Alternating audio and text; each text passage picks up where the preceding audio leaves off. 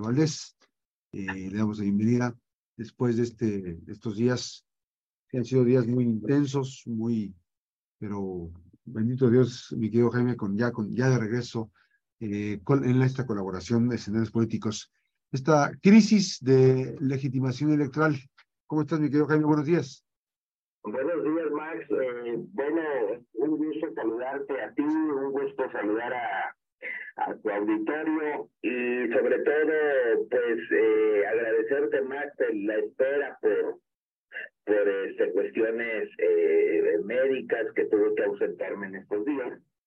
Pero estamos eh, de regreso y bueno el tema Max eh, yo creo que nos lleva a una reflexión en lo que hemos venido ya comentando en entregas anteriores respecto al fortalecimiento de la ciudadanía, pero ¿cuáles son esos factores que contribuyen precisamente para que los ciudadanos nos prendamos, nos encendamos, nos motivemos, nos enamoremos precisamente de ir a las, a las, a las urnas?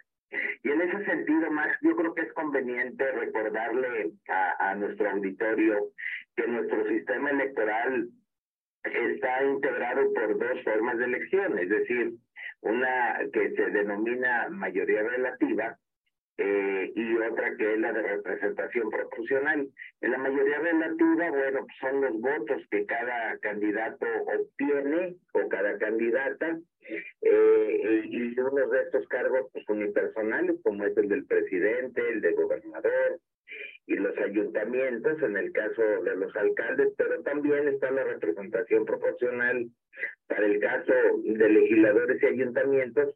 Y estos, estas representaciones, bueno, se, se ganan con el voto, digamos, de los de la mayoría relativa. Entonces, nosotros cuando acudimos a votar, bueno, depositamos nuestro voto precisamente para tener esa representación y poder tener eh, representantes a la altura, que es lo que inicialmente, Max, nosotros es lo que, a lo que aspiramos.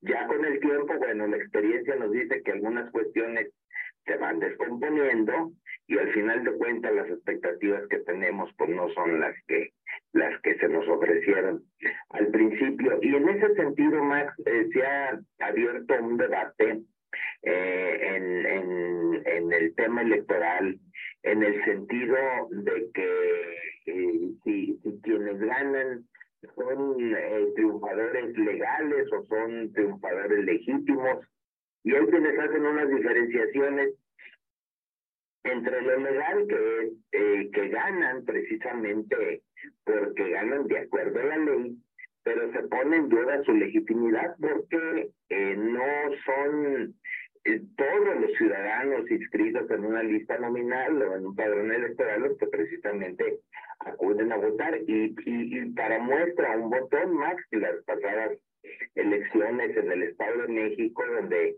se insistió mucho que, que quien gane la elección en el Estado de México va a ganar la presidencia de la República.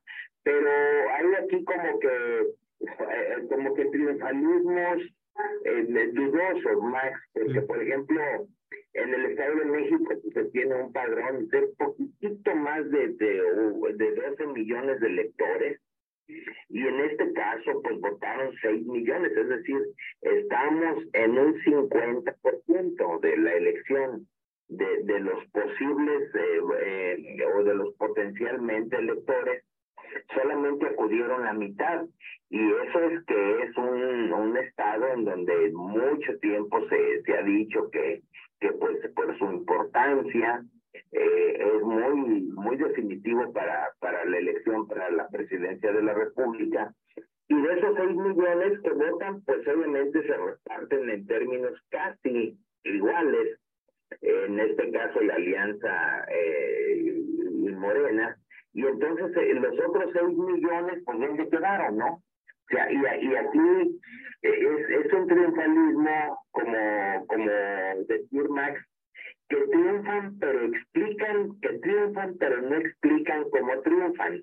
Es decir, no son explícitos quienes ganan o quienes ganaron la elección en el sentido de decir que solamente con una cuarta parte del, del, de la lista nominal precisamente eh, están representando a los a los ciudadanos y a las ciudadanas, pero es una es una cuestión eh, legal, pero pues obviamente aquí la, la, la pregunta electoral, Max, en ese sentido, es ¿Qué están haciendo los partidos? ¿Qué están haciendo los candidatos, los actores políticos, incluso el propio gobierno, para que nosotros como ciudadanos nos vayamos a las urnas en un acto voluntario, eh, con convencimiento precisamente de que lo que nos están ofreciendo es lo que nos interesa y lo que nos importa.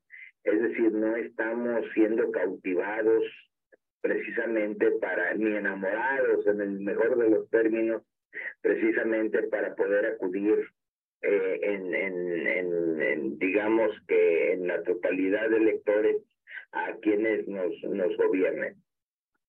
Parte del proceso que obviamente vendrá en los próximos meses, ya hay muchas cosas en la mesa, ¿no? Este, los procesos, la, eh, toda la participación de las instancias y bueno, un árbitro que tendrá que ser muy puntual al sacar las tarjetas, ¿no? Jaime. ¿Va a ser importante eso, no, Jaime? Sí, Max, y sobre todo, ¿sabes qué?